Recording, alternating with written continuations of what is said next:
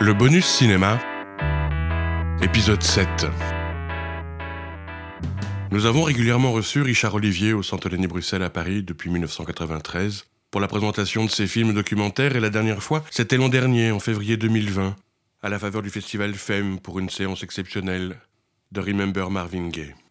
Au fil des années des festivals en Belgique ou en France où nous nous retrouvions, à Brest, à Audierne, à Cannes, à Annonay et à Pézenas où il aimait tant revenir, il était devenu un ami proche. À mon tour de vous conter Remember Richard Olivier.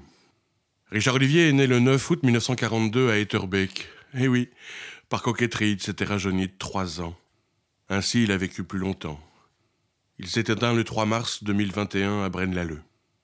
Il a suivi des cours d'art dramatique à l'Institut des arts de diffusion, l'IAD, durant deux ans. Puis, pendant deux saisons, il interprète divers rôles, notamment au Théâtre national de Belgique. Il participe au tournoi des théâtres universitaires en jouant et en mettant en scène Histoire de nuit d'Ocazet dans un décor de Pichat. Après son service militaire, il écrit des sketchs satiriques et humoristiques. Encouragé par d'anciens amis de l'IAD, il crée, à la Cantilène, cabaret littéraire bruxellois dirigé par le chanteur-compositeur Freddy Zegers, un spectacle intitulé Popcorn.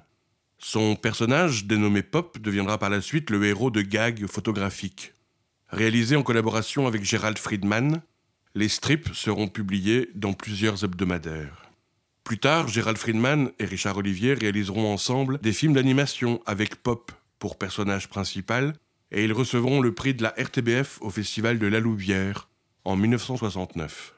Richard Olivier publie, toujours en collaboration avec Gérald Friedman pour ce qui est de la photographie, des reportages en freelance pour Le Soir illustré et Le Patriote illustré, consacré à des personnalités du monde artistique telles que Joseph Kessel, Adamo, Pierre-Jean Vaillard, Tino Rossi, Barbara, Serge Reggiani, Raymond DeVos, Félix Labisse, Raymond Goscinny et Albert Uderzo, ainsi que de nombreux romans photos pour l'hebdomadaire féminin Chez nous. Richard Olivier met aussi au point une nouvelle technique de roman photo avec des sujets de reportages fictionnés réalisés dans le milieu musical et sportif. À cet effet, il rencontre à Paris l'éditeur Daniel Philippaki, qui lui propose de collaborer en adaptant la formule dans son célèbre magazine Salut les copains.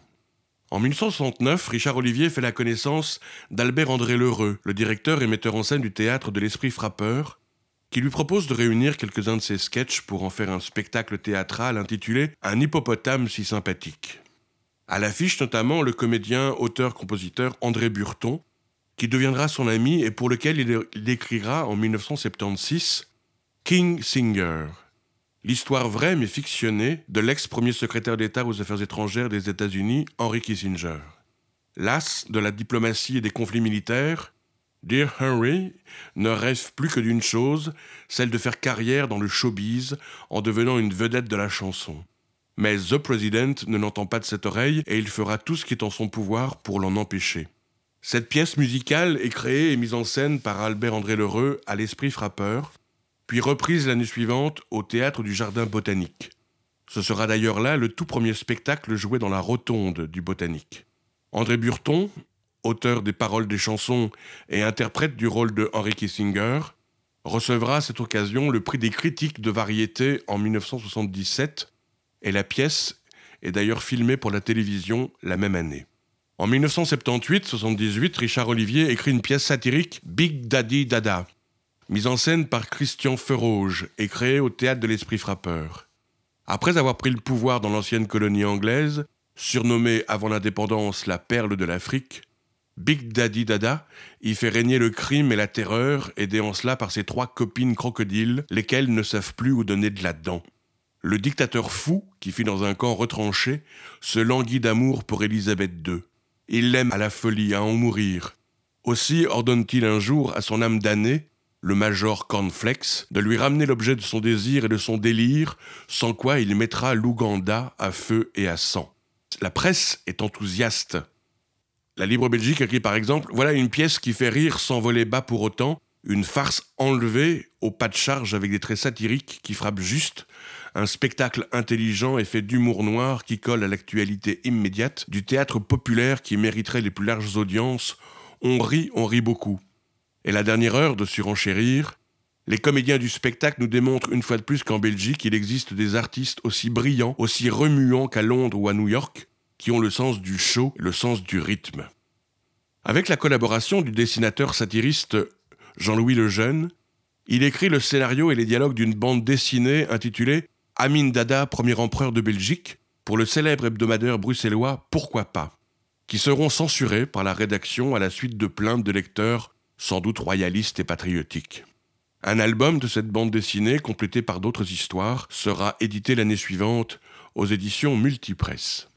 De 1969 à 1974, Richard Olivier écrira en collaboration avec Christian Stevens de nombreux scénarios pour les besoins de l'émission Feu vert de la RTBF, réalisée par Jacques Vernel, et dont le comédien principal est Bernard Faure, futur Monsieur Zigo.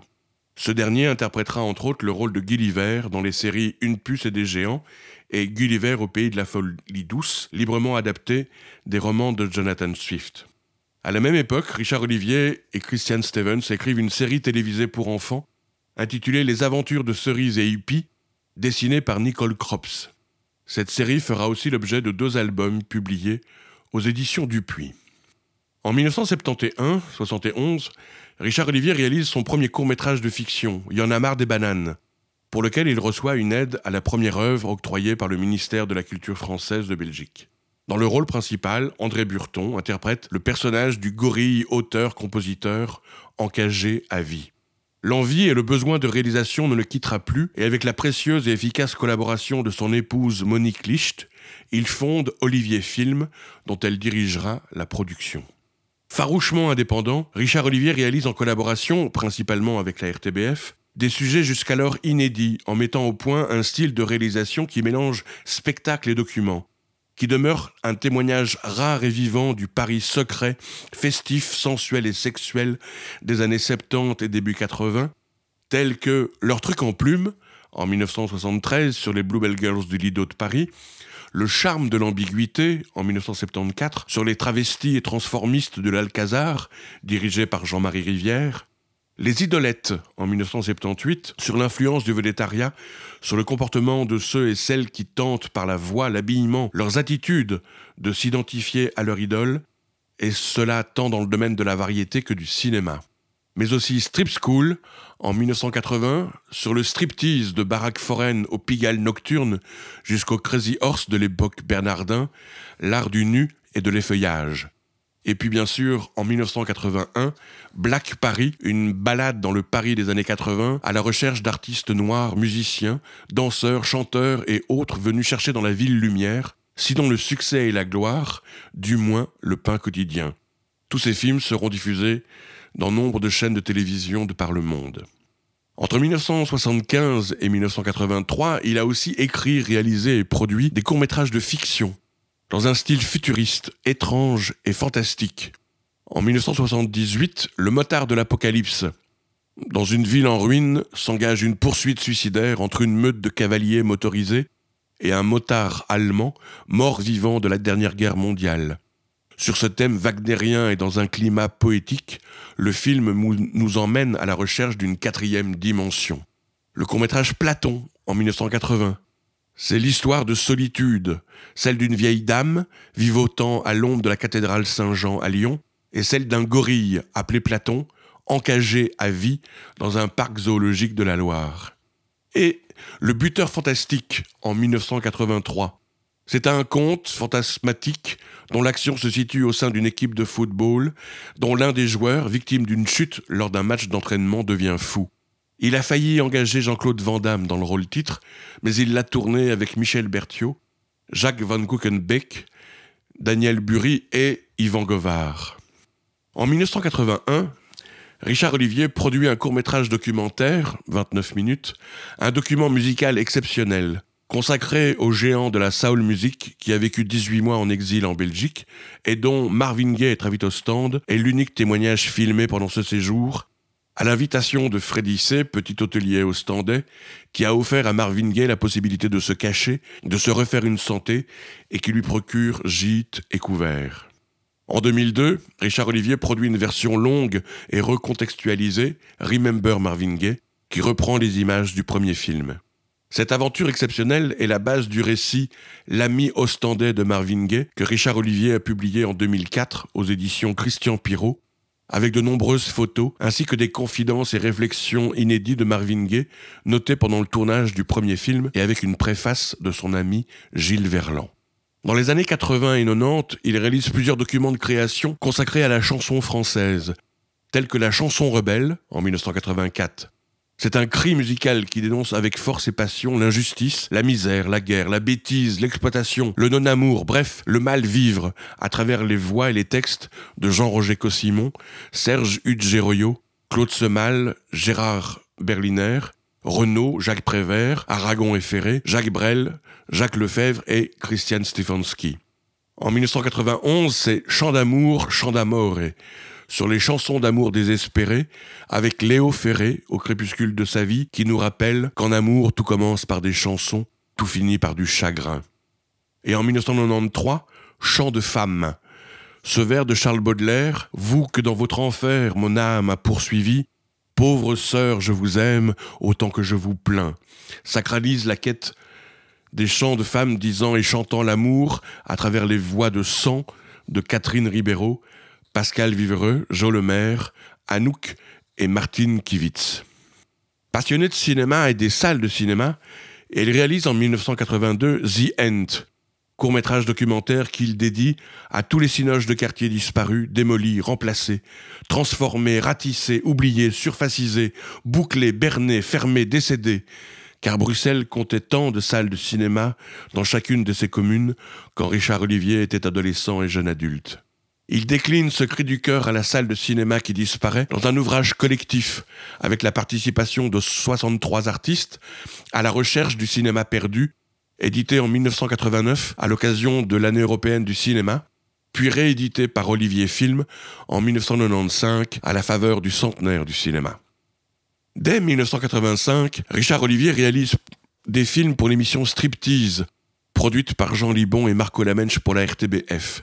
Il signe 13 sujets, dont certains sont cultes comme la campagne pâtissière de Georges Le, Gloupier en 1987 sur les attentats pâtissiers de Noël Godin, Un amour de bronze en 1988 sur une fan de Claude François qui fait couler un bronze grandeur nature de son idole destiné à la tombe du chanteur, J'aurais ta peau en 1992 un couple vit avec ses deux chiens dont l'un est naturalisé, et Le Der en 2002, le dernier des sujets de l'émission en Belgique. Elle continuera encore sur France 3 quelques années. Et jusqu'au bout, d'ailleurs précisons-le, les sujets de l'émission Striptease en Belgique ont été tournés en 16 mm. Le patron du café La Perle s'est mis en tête de monter dans son arrière-salle un spectacle du, style Full Monty avec quelques-uns de ses fidèles clients. C'est le seul film prenant pour la première fois le titre de l'émission Striptease au sens premier. En 1990, il réalise deux documentaires sur la Belgique au moment où la Constitution subit une réforme importante, le noir, le jaune et le rouge, puis la Belgique kitsch, qu'il poursuit et complète en 1993 par Les Fous du Roi, consacré à tous ces artistes belges francophones qui placent l'irrévérence au niveau des beaux-arts. Quand on ne reste pas fou, on devient dingue, affirme avec sagesse entre Estas, lequel avec Poliart, Lizen, Evoy, Blavier, Bucois, Broutars et Magritte se retrouve dans la même marmite, celle de la dérision et de l'humour, au pays des moules frites et du surréalisme pas mort. En 1992, il réalise Will Charles et l'arme noire, portrait d'un artiste révolté et autodidacte, peintre, affichiste et linograveur, dont la mémoire a été marquée à jamais par son passage dans l'horreur du camp de Brendonck pendant la Seconde Guerre mondiale. Un film grave et bouleversant, pour une rencontre avec un homme hors du commun, entre émotion, humour noir et mémoire. En 1994, il tourne et produit Marchienne de vie, sur la réalité d'une ville wallonne, Marchienne-au-Pont, une commune du Grand Charleroi, comme personne ne l'avait montré. Jadis principal centre de la batellerie, on y fabriquait le meilleur acier du monde. Les hommes y soufflaient le verre, tandis que d'autres, accourus des pays du soleil, y descendaient dans les mines. C'est là que s'inscrivait encore l'histoire de la Wallonie avant l'effondrement des industries et l'augmentation du chômage. Mais la folie et l'absurdité se côtoient au quotidien dans ce territoire qui semble abandonné comme si c'était le bout du monde où il fait mal de vivre. Le film, pourtant coproduit par la RTBF, voit sa seconde diffusion contractuelle censurée parce que le film a fâché certains politiciens locaux. Ensuite, il va produire et réaliser quelques documentaires pour la chaîne privée RTL TVI. Au fond du trou, en 1996, à la fois balade et enquête dans le pays de Charleroi, devenu le pays du crime, celui de Marc Dutroux. Tentative de réponse à la question comment la criminalité peut-elle s'organiser dans une telle promiscuité sans qu'elle n'éclate au grand jour? Et l'année suivante, en 1997, un été à Droix. Situé dans la banlieue de Liège, Droix est devenu une cité à problèmes et à haut risque. Le rêve urbanistique des années 50, dans le style de Le Corbusier, s'est mué en cauchemar. Dénonciation d'un scandale immobilier, le film met aussi l'accent sur ces musiques de la rue que sont le rap et le rail. En 1997 encore, et en coproduction avec la RTBF, cette fois, il réalise un documentaire sur la taxidermie, Peau de chagrin, dans le prolongement du court-métrage J'aurais ta peau, réalisé pour l'émission Striptease. Le tournage de ce film lui fait rencontrer à Villevorde deux sœurs septuagénaires, Elvire et Esther, qui cohabitent dans la même maison. Quand, en l'an 2000, il acquiert sa propre caméra vidéo, Richard Olivier revient les filmer durant six années, au fil du temps et des événements de leur vie, petits et grands. Ces 30 heures de tournage au long cours donnent corps en 2007 à l'unique long métrage de Richard Olivier, Esther Forever, un film merveilleux et effrayant sur le refus du deuil et de la disparition des animaux domestiques et des êtres aimés, porté par deux héroïnes populaires, aux phrasés d'une époque disparue, imagée et surréaliste. Esther dit par exemple L'amour, c'est parler tout doucement et fort mentir. En parallèle de ces années de tournage, il réalise et produit des documentaires sur les difficultés du sentiment amoureux, sur le sadomasochisme, mal aimé, en 1999, sur les confessions de femmes de poids, entre guillemets, qu'ils parlent de leurs problèmes affectifs, le film s'appelle Les cœurs gros, et sur les confessions intimes de six femmes s'exprimant sur le thème de la rencontre et de la non-rencontre dans le domaine amoureux avec la mise en abîme d'un cinéaste durant son tournage. C'est le film Elle m'ont dit, en 2002. Ce tournage lui permet de rencontrer Carla Van Eyck, qui partagera sa vie jusqu'à sa disparition accidentelle en août 2019. En 2002, il revient au théâtre avec une pièce qui connaît un vif succès au Théâtre Royal du Parc à Bruxelles, Un amour de vitrine, mise en scène par Yves Larec avec Patricia Houillou et Jean-Claude Frison. Un auteur de polar de Kedgar est engagé pour vivre dans une vitrine d'ameublement d'un grand magasin durant un mois. La pièce commence au moment où il craque. La tension accumulée au cours des derniers jours se manifeste par une série de crises auxquelles participe bien malgré elle une responsable du magasin. L'histoire est prise en charge par la presse, ils deviennent une sorte d'attraction et voient s'organiser une véritable stratégie marketing qui vise à faire d'eux un exemple de couple modèle, jusqu'à envisager une cérémonie de mariage sponsorisée par l'entreprise commerciale. Le décor fait cette pièce fait écho au court-métrage qu'il a tourné en 1985, Splendeur et décadence d'un grand magasin à rayons multiples. Ce court-métrage raconte l'histoire des fameuses journées noires précédant la liquidation des célèbres galeries en SPAC après 75 ans d'activité à Bruxelles. Un document original qui relate les derniers jours d'un naufrage fatal. Fasciné par la rencontre de personnes ordinaires hors du commun, il réalise en 2003 le court-métrage Le solitaire du Ventoux, c'est le portrait de Jean B., 63 ans, ancien cascadeur de cinéma, grand lecteur d'ouvrages philosophiques, qui depuis plus de 20 ans, 5 fois par semaine, du 1er mai au 15 octobre, effectue à vélo l'ascension du Mont Ventoux. Son meilleur temps 1h12, à 10 minutes du record absolu de Charlie Gaulle, 1h02, mais celui-ci avait 24 ans. Dans ses documentaires suivants, il questionne désormais la foi et s'interroge sur la mort. Dialogue avec l'au-delà en 2003, Petits meurtres ordinaires en 2004 sur deux crimes commis dans un quartier populaire de Bruxelles, Les allumiers de la foi en 2006, un Jésus pénitent, un moine solitaire, un ex-braqueur de banque sont les principaux personnages qui s'entrecroisent dans ce document loin des sentiers battus du religieusement correct. Tandis qu'il pensait ne plus réaliser de film après Esther Forever et ne jamais plus rencontrer de sujet aussi vrai, aussi fort et authentique à tourner, la disparition tragique de son ami et voisin, le cinéaste Benoît Lamy, en avril 2007, le pousse à envisager une œuvre colossale, presque encyclopédique, un projet pharaonique, faire le portrait de tous les cinéastes belges avant qu'ils ne meurent. Big Memory constitue le portrait de 170 cinéastes flamands et wallons. Il a conçu chaque portrait comme un sujet de l'émission Striptease, c'est-à-dire avec un montage de 13 minutes.